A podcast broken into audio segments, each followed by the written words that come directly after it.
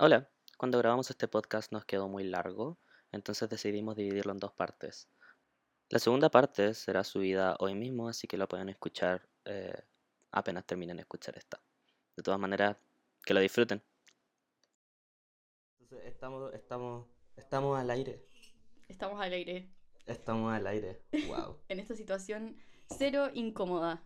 No, totalmente no incómoda. Obvio que, obvio que no es Ni cagándome voy a poner a llorar en cinco minutos más porque tomamos una pésima decisión de grabar un podcast. Buena, y onda cero preocupación por cómo después me van a ver como mis amigas y como, no, Ah, se lo vaya a mandar a gente. Ni cagando. ya, bacán. Como no quiero ser percibida. No sé por qué estoy haciendo esto, pero bueno. No, y lo peor es que no quieres ser percibida y estás haciendo un podcast y además estás grabando un disco. Ya, esa, esa, última parte me preocupa, caleta. Como hacer un podcast hablando de música mientras estás grabando música y como que estás cavando tu propia tumba. Como que soy yo criticando música y después yo no siendo capaz de como hacer música que alguien podría decir weas buenas de esa música. Filo, como wow, I went there, pero sí. O sea, sí, pero al final también es parte de como la pelea de cada artista. Creo que nos estamos adelantando un poco y ni siquiera hemos dicho quiénes somos. Sí. Eh, ¿Quieres partir tú? No, adelante, tú primero. Mierda, eh, ya, eh, hola, soy Felipe, tengo 20 años y tengo una pequeña obsesión por la música. Esa es como mi personalidad completa ahora mismo, sobre todo como en pandemia, ha sido eh, no pescar a nadie y como vivir en mi propio mundo. Ese, soy yo. quién eres tú? Yo soy Belén, tengo 22. Bueno, no sabía que teníais 20. Me siento una anciana, Julia. Ya tengo 22, eh, hago música y me gusta la música. Eso, soy muy poco conocedora. Pasé gran parte de mi vida siendo canuta, entonces como que me adentré a conocer música hace como dos años. Antes solamente escuchaba música de misa y trova. Entonces, para mí esto es un gran, un gran paso de pasar a escuchar canciones de misa a hablar de mis gustos musicales públicamente. Eso. Sí, creo, creo que eso es como lo más problemático de esta situación, como personalmente, el hecho de que esta guay es pública y uff, Belén me dijo antes de que partiéramos esto de que dijéramos como tres cosas relevantes de nosotros y creo que lo primero que tenemos que decir que es relevante de nosotros es que somos mejores que tú. O sea, sea quien sea la persona que está escuchando, somos mejores que tú. Ya, yo no creo eso, yo no creo esa weá. Yo no creo esa Tú puedes creerlo, yo no lo creo. Pero lo que sí creo es que estudiamos ciencias sociales. Entonces, eso, eso lo crees, no es que sea un hecho. Es que, es que, lo, que, es que lo que crees. ¿Que creo que somos estudiantes de ciencias sociales? Sí. No, no es un hecho. No, es un hecho, es una creencia. Es solo una creencia. es solo una creencia. Es una forma de vida también. Entonces, probablemente todas nuestras opiniones y la forma en que la articulemos. O sea, estoy diciendo articular, como que ya filo. Sí. Estudio ciencias sociales. Estudiamos ciencias sociales. Podríamos decir nuestro signo, pero ninguno de los dos cree en los signos. Igual no. lo encuentro brigio porque estudiamos ciencias sociales y no creemos en lo... Somos demasiado diferentes, weón.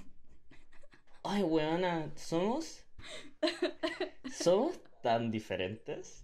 Ya. Ah, podríamos mencionar cómo nos conocimos. O sea, tenemos como una amiga en común, pero más allá de eso. Encuentro. Sí, ya. Es aún más funable el hecho de que estuvimos en un ramo de cine queer, los dos. Entonces, como que nos hicimos más cercanos ahí y. Porque hicimos una investigación de representación lésbica en el cine. No viene al caso. No, no viene al caso. Eh, pensamos que como un poco para presentarnos, eh, debiésemos hablar un poco sobre como nuestros gustos musicales, pero a través de una forma entretenida, porque somos entretenidos. Muy. Muy entretenidos, por eso estamos haciendo este podcast. Obvio. Eh, Ni quedando como que, no sé, dormimos todas las noches y escuchamos como Phoebe Preachers como antes de dormir. Yo no escucho a Phoebe Bridgers antes de dormir porque si no lloro. ¿He cachado esa web de Spotify como que te dicen lo que así? Como... sí. Ya me salió como que mi hábito más yo era escuchar The Moon Song de Phoebe Bridgers como en la noche. ¡Wow! Intensa. En fin, ya, entonces, hoy día lo que nos convoca no solamente son nuestros gustos musicales depresivos y ser estudiantes pedantes de ciencias sociales, sino que vamos a hablar de cinco álbumes que nos gustan según como cinco categorías diferentes. Las categorías en verdad son súper estúpidas, pero no importa. Eh, la, la, Son muy representativas, yo encuentro, de nosotros. o sea, supongo, sí, supongo. Eh, primero, mejor disco chileno. eh, vamos a hablar un poco de eso después. Mejor disco gay. Aquí vamos a hablar de como la interpretación que le dimos cada uno de nosotros a lo que es un disco gay. Eh, Belén pidió que habláramos de PES porque supongo que te gusta mucho lo de sí, caleta. Ya, bacán. Eh, el, mejor disco que empezó como una broma, pero ahora nos gusta mucho. Y eh, el disco que debería ser un soundtrack. Que yo creo que también es bastante interesante. Entonces, ¿quién, parte? Vamos a partir con... Eh, disco gay. Mejor disco gay, pero... Ya, dale, yo parto. Dale. Ya, para mejor disco gay yo me costó caleta. Y siento que todas las categorías me costaron caleta porque era como, ya, todos los discos me gustan. ¿Cuál es el más yo? Ya, filo. Y escogí Esquemas Juveniles de Javier Amena. Como que siento que... ¿Por qué te reí? Porque es muy lésbico. Obvio. obvio, no sé, si está bien. Como... Solamente que lo pensé fue como, sí. Obvio, obvio que yo iba a escoger ese disco. Ya no, es que la intensidad emocional de ese disco, como todas las letras, es que no, es como el disco que me hubiera gustado escuchar como haciendo la cimarra como con la niña que me gustaba en el colegio. ¿Cómo? Yo creo que yo creo que Javier Amena estaba intentando hacer como el soundtrack a eso cuando estaba haciendo ese álbum. Sí. Y igual es como extraño de tu parte porque es como que cuando la gente te cacha de lejos, o sea, tu canción que escucháis de noche es Moonsong de Phoebe Bridgers, entonces igual es raro que tenga como un álbum como full synth pop como de tu primer como disco y disco gay. Oye, es que yo siento que no voy a decir esa mentira como yo escucho de todo un poco porque es mentira o sea, me gusta escuchar música distinta, eh, pero sí tiendo más como al folk depresivo y como weas acústicas o qué sé yo. Pero me encanta Javier Amena. Como... ¿Cómo, no, ¿Cómo no me va a gustar Javier Amena? No es mi personalmente favorito de Mena, probablemente es Mena, pero... Eh, sí, ese más tú, todo el rato. Totalmente, es mucho mayor. Eh, Luz de Piedra de Luna es la mejor canción de Javier Amena. O sea, es buena, pero me gusta más es que a mí me encanta. Oh, es que las letras de esquemas juveniles. Como. Onda las citaría, pero no quiero como dar vergüenza. Ser tan pedante. No, pero eh, que, es que, ¿sabéis que aquí, aquí hay una diferencia como y, y, de santa entre tú y yo. Yo no pesco tanto las letras como... No, no porque no me importen, porque me importan, pero el tema es que es como que para mí tiene mucho más que ver como la interpretación como performance del artista cuando está cantando lo que sea, ¿cachai? Ya, sí, a mí me importan caleta las letras. O sea, igual depende del género, porque si no sé, pues estoy intentando escuchar a... Eh... Ya, pero Phoebe Bridgers, como que a mí, si te empezás a leer las letras, las canciones empiezan como a, agarrar la intensidad. O sea, obviamente, yo creo que es un todo, como que... Claro. Encuentro muy interesante, ponte tú una canción que habla de algo triste y que es cantada de forma alegre o qué sé yo, como esos juegos que hay como cuando las cosas no concuerdan o cuando concuerdan, como que siento que ahí está un poco el juego de las canciones, siendo muy simple, como no hablando de producción ni nada por el estilo. Eh, pero por eso me gustan mucho las letras, porque como que por algo la gente las escribe, no sé, como... No, obvio, y, y, tampoco es como para bajarle la, la, la, pega a las letras, pero también, insisto, depende de canciones, o sea, si estoy escuchando, no sé, pues, Bob Dylan obvio que te voy a pescar las letras, ¿cachai? Yo voy a intentar pescarle, voy a intentar estar, estar eh, atento, pero el tema es que me pasa a veces que como que dejo que la música como que pase por sobre mí y, y que cosas peguen, ¿cachai? Como si, la, si hay weas que pegan, porque me pasa que no, las, no, la, no, no ando buscando como la letra con la que pegarme, ¿cachai? Pero después me pongo como a escuchar para atrás o, de repente, no sé, pues no estoy escuchando un álbum y me cacho, eh, cacho que estoy empezando a cantar como una frase de una canción. Ahí es, ahí es cuando sé que así como, ya, esta canción es, ¿cachai? Eh, y esta letra también es importante. No, sé, e, es, un poco más pasiva, supongo, que e, ese tipo de escucha. Sí, no. Eh, iba a decir que me pasa eso a veces, pero tengo la mala costumbre como de si voy a escuchar un álbum de buscar como en Genius o en cualquier web como la letra y ir como canción por canción viendo la letra, buscando el significado. Como soy un poco obsesiva con eso. Yo, yo hacía eso antes. tiendo a hacerlo un poco de repente con el rap, pero en general eh, siento que me desconcentra de la música a veces. Bueno. Ya, dale, tu disco gay. Sí, mi disco gay. Ahora, yo también tomé una interpretación un poco más como uh, tangencial, como que me tomé algunas libertades mal al interpretar lo que era un disco gay. Eh, y de partida tengo que decir, este es mi disco favorito de todos los tiempos. Eh, jamás he escuchado nada mejor que esto y es... Eh, llegó al punto en que cuando salió tenía amigos que me decían así como, weón, para de hablar de esto. Por favor, para de hablar de esto. Como, si sé que te gusta, pero weón, corta. No, pero es que es lo mejor que existe. Punto. es Frank Ocean Blonde. Oh, ya, ya, sí. Sí, es que, a ver, partamos por el hecho de que prefiero Blonde por sobre eh, Channel Orange. ¿Por qué lo considero un disco gay? Eh, a pesar de que Channel Orange quizás... No, Channel Orange no es más explícitamente gay, pero siento de que Blonde juega con otro aspecto como de ser gay, que es como esta dualidad que, que, que, que existe como la existencia queer y sobre todo como Frank, que es una persona bisexual. Eh, o, o, o, se implica que es bisexual, como que nunca ha dicho específicamente qué es. Pero no importa, o sea, siento que la potencia de ese álbum es en lo sutil que es. Porque es muy sutil, es una weá ridícula. Y siento que cambió la forma en que escuchaba en que escucho música y en que como que percibo la música. Onda, este es, es como que me acuerdo que cuando salió llegué a mi casa, porque el álbum me sale los viernes generalmente, entonces llegué como a mi casa desde el colegio y me puse audífono y me puse a escuchar el álbum y como que estaba sonriendo totalmente. Y sé que hay mucha gente que considera que el disco es muy triste, eh, porque es muy triste, pero para mí no es tan simple, es mucho más complejo en su como en su emoción y es, es, es, mucho más gris y como que es, como melancólico, pero no es triste necesariamente. Y, y, y, siempre que lo intento describir como algo físico, lo podría describir como, no sé, como una nube, como estar metido en una nube gris. Y como estar flotando y, y, y no poder como sentir ni agarrar nada a tu alrededor. No sé, es un disco que, que, que, que, que como que ningún otro disco ha logrado hacer. Y, y pucha, porque, porque es gay, porque puta es Frank. Y tiene como, por lo menos Good Guy, Pretty Sweet, como que son abiertamente canciones referenciando eh, ser gay, pretty sweet, es, eh, a, los gays de repente le dicen sweet en Gringolandia o era como una agua más vieja, supongo. Eh, y esa canción me destruye siempre porque el, el, el, el, el, beat que, empieza como a la mitad de la canción es brutal y lo encuentro demasiado bueno. y, y, y, siento que son, son momentos de, de Blonde que como que no suelen ser muy discutidos. Como que generalmente se discute, no sé, pues Self Control, White Ferrari, uh, Nikes, Knights, pero nunca como nunca como estos interludios, interludios que, que le, le, dan peso al, al, álbum en general, no sé, lo amo, podría hablar toda mi vida de este álbum, de verdad que todo el rato.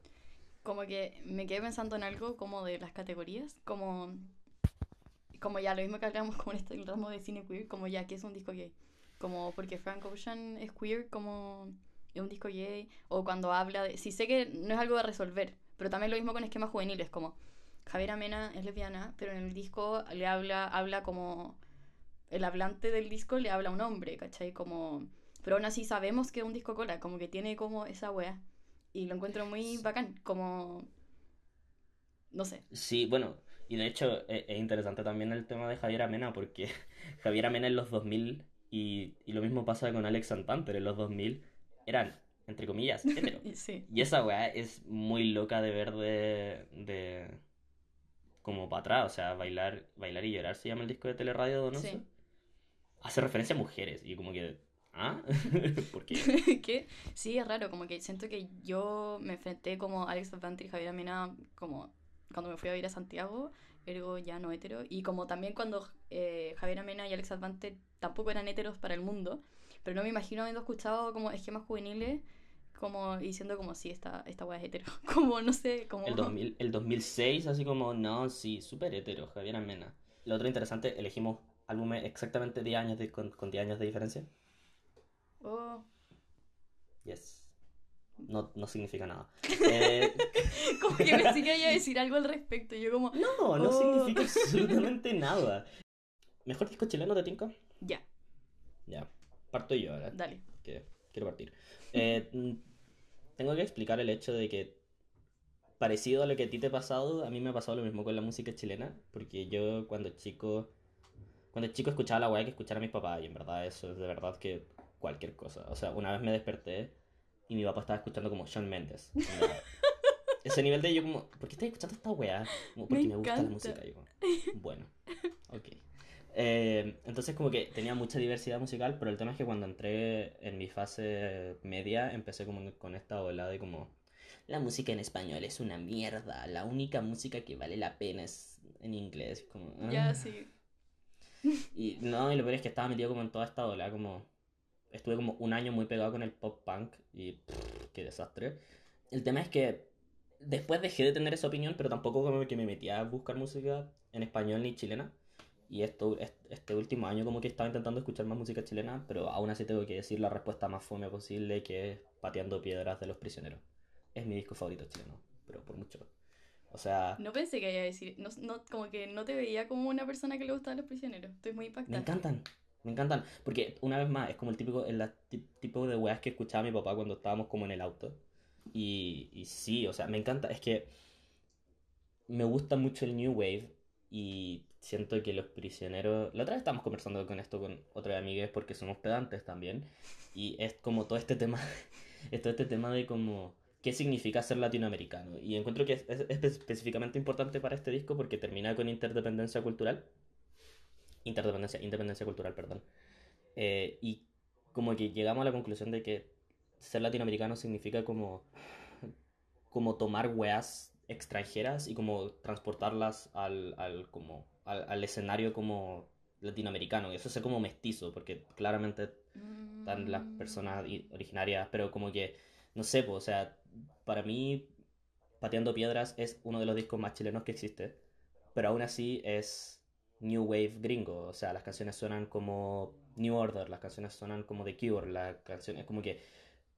Pero las escucháis y es como, ah, ya, imposible que no sean chilenas, ¿cachai? O sea, eh, no sé, muevan la industria, es un pedazo de canción. Quieren dinero, ¿cachai? Quieren dinero es la muestra más, más clásica de eso, porque lo que hacen es tomar el, el, la, la batería programada de Blue Monday, de New Order, la mezclan con la eh, la melodía de I Feel Love de Donna Summer, del, del coro, y, y así, es, ese es como el, esqueleto de la canción, ¿cachai?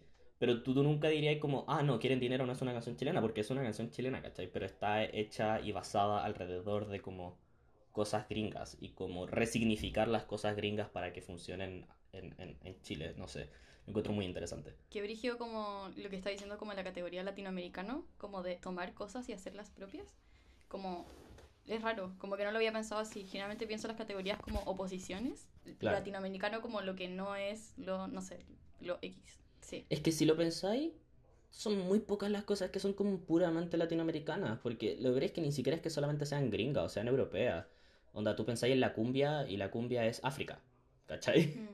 Obvio, pues. Es que eso, eso es este continente, pues. Como... Este es, un, es una mezcla de pura hueá, Sí, me, me, estoy muy sorprendida, todavía no sé qué decir al respecto de una gran elección de disco. Solamente que ni cagando pensé que iba a decir Los Prisioneros. Sí, o sea, insisto, siento que es un poco como fácil. No, eh, pero, pero, lo encuentro lo encuentro muy genial. Es que es un muy buen álbum, ¿lo has escuchado sí. completo? Sí, sí, me gusta. Los Prisioneros también llegué súper tarde. Como que en mi casa igual escucha música chilena, pero como otro tipo. Como Payún, Víctor Jara, como yo crecí un poco más con eso. También un poco con eso, pero más que nada como con... Es que mi papá era como el, el niño malo ochentero, entonces escuchaba, no sé, esta ah. weá... Eh, UPA, mucho. UPA, Virus, eh, Soda Stereo, como ese tipo de música. Como música... Sí, ese papá. Aunque de repente también se sacaba como un día entero en que escuchábamos como Inti Yemani ah, o los Jaivas. Es que igual siento que ese como Inti Yemani, los Jaiba y Yapu, no sé, igual es como el pack papá de los 80, papá de la concerta, no sé. Es que mi papá no es de la concerta, pero no importa. y al final esa es nuestra identidad, como el, el, el no ser nada realmente. el mestizaje total. Es que es verdad, es una weá de mestizaje total. En Gringolandia están las discusiones están las discusiones sobre si ser latino es una raza o no, ¿cachai? Ya, di tu, di tu, Mi disco me costó mucho porque, a diferencia de Felipe, yo, música chilena, Dios Cristo. Em, yo antes escuchaba Hannah Montana, música de misa y trova. Eso era como mi vida. Y Belén se fue a la ciudad, porque soy de región. Me fui a ir a la ciudad y conocí el indie. Como que... Y de ahí entré como al mundo de la música no canuta y todas las cosas. Eh, y decidí como hacer honor a esa introducción a música nueva. Y el primer disco que escuché eh, como del indie chileno, que ahora es como de mi género favorito, es Losa de Niña Tormenta. Escogí ese disco. ¿Por qué? Sabía que iba a ser ese. ¿En serio? Sí. No lo he escuchado, pero sabía que iba a ser ese. Ya, es que había pensado en otro, de hecho. O sea, tenía, es que tenía muchas opciones. Y me encanta ese disco porque, ya, es como un disco muy invernal y La Tierra y la Niña Tormenta lo hizo eh, como porque murió su papá y como que fue su forma de vivir el duelo. Eh, o sea, fue mientras como su papá estaba enfermo y su papá murió. Y ese disco está cargado como de, esa, de ese duelo. Y al mismo tiempo, no sé, tiene como todo este tema de la memoria. Como tiene una canción que se llama Los Apenco y que describe como cómo su abuela hace queques y como que eso, siento que tiene un, lenguaje como de lo cotidiano, de lo íntimo, de, de cosas como que son muy sencillas y sinceras y que tú decís como yo, ¿por qué voy a hacer una canción de mi abuela, ¿cachai? Haciendo un queque o de que construyeron un edificio al lado de mi casa. Y logra como dotarlas de una potencia como con su voz, con dos acordes de ukulele. Eh, oh, no sé, es que para mí ese disco me, me cambió mi noción respecto a la música. Como que yo antes pensaba, como habiendo escuchado como, no sé, Nano Stern en el colegio, música de misa y, y Hannah Montana, que para hacer música tenía que como como meterle como mucha weá a las cosas, no sé, como que todo tenía que ser muy grandilocuente y como espectacular y tenía que ser como muy virtuoso y como solos de guitarra, sí, esto con la música de misa, filo. Y la cosa es que eh, escuché este disco y es un disco como que no suena como sencillo, ¿cachai? Pero las canciones sí son sencillas, no, no sé cómo explicarlo, como si tú te ponías a tocar las canciones, son dos acordes, pero no son, no suena como plano, no suena, y es como lo hermoso de lo sencillo. Y siento que esa como enseñanza, como que me dejó ese disco, hizo que me adentrara como todo el mundo del indie chileno, que es como de, agarra como lo que sabí, lo que tení, como dentro de tus posibilidades y haz arte de lo que conocís, ¿cachai? pasa mucho, eh, me pasa con que no me gusta mucho en verdad porque eh, tengo un problema con el indie chileno que de repente es como demasiado dulce. Ah, ya. Ya voy a abandonar este podcast. No, me gusta. Tengo, hay, hay weas que me gustan mucho del indie chileno, pero me gustan las cuestiones que son un poco menos. Es que hay. hay y estoy diciendo exclusivamente esto por eh, Aves de Chile de, de, de, ¿Cómo se llama esto? De Niño Cohete. ¿Ya? Es, exclusivamente ese disco en todo caso, que es como. ¿Lo hayas escuchado? No, no. Es que no. Eh, no es mi bola. Es que, claro, pero es como parte de la misma escena, supongo. Sí, sí. O sea. Ya, mm, eh, pero es, que... ese disco es como la representación perfecta de lo que yo pensaba como previo a meterme un poco más o menos al, indie chileno, que todavía no estoy bien metido, pero como muy dulce, onda, muy dulce. Y como demasiado cutesy y como el tipo cantando así, es como, ah, ah, ah, necesito separación como distancia, como la que hacía en la, en la fila del colegio. ese, esa ola. Está bien, haz tu, haz tu arte. Hoy no, esto es nada que ver. O sea, es que yo no he escuchado Niño Cohete, pero me imagino que como que es como pop de guitarras. ¿Cómo esa ola? Sí. Que a mí igual me gusta el pop de guitarra, me gusta Caleta, Niños del Cerro. Y... Pero no cacho Niño Cohete, no lo he escuchado. Niños del Cerro me gusta harto, pero solamente he escuchado el EP Cuaguatemos. Tenéis que escuchar Lance. Sí sé. Tienes que escuchar Lance. Los tengo, también tengo que escuchar Pez de, eh, Pez de Rubio porque me gusta mucho Mango Negro. sí, tú eres muy de escuchar Rubio. Como que es muy tu bola, ¿o no? Es que, ¿sabéis que Últimamente me estaba dando cuenta que no tengo una bola. Ah. You're not like the others. I'm not like the other girls. I'm special. No, pero en serio, como que de verdad. Eh, como que tírame cualquier weá y, y, hay una posibilidad de que te diga así como, ya, sí, puede que me guste. También voy a ser bien claro cuando las cuestiones no me gusten. Como niño cohete, te declaro la guerra. Chucha. Esa es una, una opinión personal de Felipe, no la mía. Mentira, insisto, Niño Cohete les, les fue súper bien, creo que se terminaron eh, y, y, onda, el disco me gustó, pero no es para mí, digamos eso. Cambiemos de tema. Sí, cambiamos. Eh, ¿Qué categoría te tinca ahora? Mejor EP. Ya, a mí estamos en la era de los EPs. Como Y yo ahora me voy a poner como salfate y voy a decir unas weas que quiero decir. Estas son declaraciones exclusivamente de Belén. Yo no me quiero asociar a estas declaraciones. Pero bueno, estamos en la era del EP porque ya, lo que han hecho las plataformas de streaming y ya no me pongáis esa cara culia. ¿Qué cara? Estoy tomando agua. me pusiste una cara como de ¿Qué le pasa? No. Ya, ya. Lo que quiero decir de los EP es que hoy en día cuando hacer música es tan caro, tan caro, y en Spotify la gente está total, como constantemente como sacando música todo el rato como singles, singles, singles, singles, como que el EP es la respuesta a poder sacar como música rápido y barato. Y estamos en la era del EP, como ya no es como costeable hacer un álbum. Como ¿Decís tú? ¿Ah? ¿Decís tú? O sea, yo estoy hablando igual de la más de la escena nacional, pero igual estamos en la ah, igual estamos en la era de los singles, como que así funciona el algoritmo como Sabéis que depende, porque por ejemplo, en el rap pasa todo lo contrario, tenéis que hacer álbumes culiados gigantes. literalmente onda mínimo 20 canciones en tu álbum. Y la weá es que tú ponías el álbum para que muchas personas escuchen mucho y como que escuchen todas las canciones y después se quedan como con tres canciones. Tres canciones son como tus, entre comillas, hits y todo el resto del álbum es solamente para favorecer al algoritmo. Una hueá ridícula. Sí. Por eso para mí, por eso para mí que me digáis así como es la época del EP. Es como. Mm, o sea, yo creo que el EP está en ascenso, como que estamos más en la época de los singles, pero como que el EP es el futuro. Es como la posibilidad ante una época en que es caro hacer música. Claro. Y que tenéis que estar sacando weas todo el tiempo, ¿cachai? Como que no hay. ¿Quién, ¿Quién decía esta wea? Ya, Maggie, Maggie Rogers. No sé si la caché. Una sí, creo que la cacho. Ya. Tiene ese tema Alaska, que como que Pharrell Williams la escuchó. Hay un video de YouTube viral, como que él la escuchó en una weá de Berkeley, filo, y explotó. Y ella decía, como. Eh, hoy en día la gente no se da el tiempo, no encuentran como un valor en el gastar tiempo en hacer álbumes. ¿Cachai? Estamos como en la época de los singles porque la gente como que tiene que sacar las cosas y no ve un valor en el, como en el oficio del crear, como en, en ese espacio para vertirse y como transformar tu concepto y pensarlo y qué sé yo. ¿Cómo se entiende la que estoy diciendo? Sí, pero no estoy de acuerdo. Ya. Bueno, yo creo que igual pasa eso. Yo, yo... Y por eso... O sea, es que tú estás metida en, la escena musical, pero también me pasa que veo a otros artistas. Es que... Ya, pero Maggie mm, Rogers es gringa. Y ayer también vi un video de Beyoncé, creo, que decía la misma wea. Como estamos en la e-, era del single. Y yo no quiero hacer esa wea. Es que es que depende, es que es raro más encima que Beyoncé sea la que diga eso. Pero porque, ella no lo hace, ella no lo hace.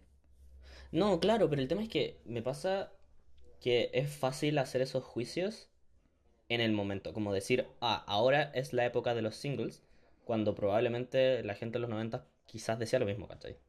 Entonces, es tan fácil encontrar música nueva hoy en día, porque es muy fácil encontrar música nueva, una weá ridícula. Y escuchar música nueva también es muy fácil. Entonces, tener como un statement que decir así como el álbum se está muriendo cuando en realidad hay estas chorrocientas mil bandas, ¿cachai? Y chorrocientos mil artistas que están haciendo, siguen haciendo álbumes y porque les gusta hacer álbumes, ¿cachai? Y, y que de repente todavía hay estas situaciones donde sale un álbum y como que todo el mundo pesca. O sea, bueno, hace tres semanas tuvimos Sour de Olivia Rodrigo, ¿cachai? Mm. No sé, no me gustan esos como también tiene que ver con que yo soy reacio como este, a estos análisis como de antes esto era de una forma y ahora todo ha cambiado como para peor, no sé, mm. como que me... me, mm. Pero no importa. Mi EP favorito es 2000 Uoy de 2000 Uoy. No tengo idea cómo se pronuncia. ¿Chilenés? Eh, sí, chileno. Bueno, es que, ¿sabéis lo que me pasa? Que voy a hablar de... El poema de Bonnie Me encanta que sea, me gustan los discos que escucháis de corrido y que están hechos para escuchar de corrido. Como que así se escucha la música según yo. Como desde que. Sí, yo... Desde que empecé a escuchar. Desde que descubrí que habían discos que se escuchaban de corrido, dije como, weón, tonta. Como porque antes escuchaba las canciones separadas. Ya, y este P está hecho como para escucharlo de corrido. Es como más que nada instrumental y tiene como ciertas salidas como, como de motivos vocales o weas que se repiten ¿Qué género es? Como folk, no sé, no sé qué género es. No sé qué género es. Te lo mandé. Ya, bacán, pero no importa. Pero yo creo que persona que se le gusta, o sea, lo he mostrado, persona que le ha gustado. Y eso, yo no soy tanto de escuchar weas como instrumentales, pero siento que tiene esta wea como de que está tocado ya todo de corrido, que ¿cómo hacen eso? ¿Lo tocan en una toma? No sé cómo lo hacen. Sí, pues después lo cortan. Y es como que tiene como esta wea como, como desperfecta pero perfecta. Como que es una wea relajada, pero al mismo tiempo tiene como estos momentos como de recogimiento y como de que explota y como de susurros, ¿cachai? Como... Es como muy post-rock. ¿Sabes lo que es el post-rock? no. Ya, da lo mismo. El tema es que el post-rock es como una weá que empezó a salir en los 90, que es cuando empiezan a como hacer rock que no se enfoca en estructuras pop sino que como que hacen weas con tempo extraños, como con crescendos, y todo se trata mucho de la textura y como del sentimiento, y poco de, de mm, como... Como de un canon. El coro. Ya, sí. Y eso. Sí, esto es como con guitarra de palo. Esto es como con guitarra de palo y no sé, como que de repente está tocando y empieza a tocar algo y tiene como, se nota como que no sé, tiene una idea, ¿cachai? De una melodía en la guitarra y de repente hace como ti, ti, ti, y termina como jaja. Y parte haciendo otra cuestión. Y es como alguien jugando. Voy a escucharlo. Sí. ¿Cuándo salió? ¿Este año? Este año, sí. Te lo voy a mandar. Lo voy a escuchar. Ya. Creo que lo expliqué pésimo. Aquí, aquí se termina la primera parte del capítulo piloto del podcast pedante. La segunda parte ya estará subida. Así que vayan a escucharla.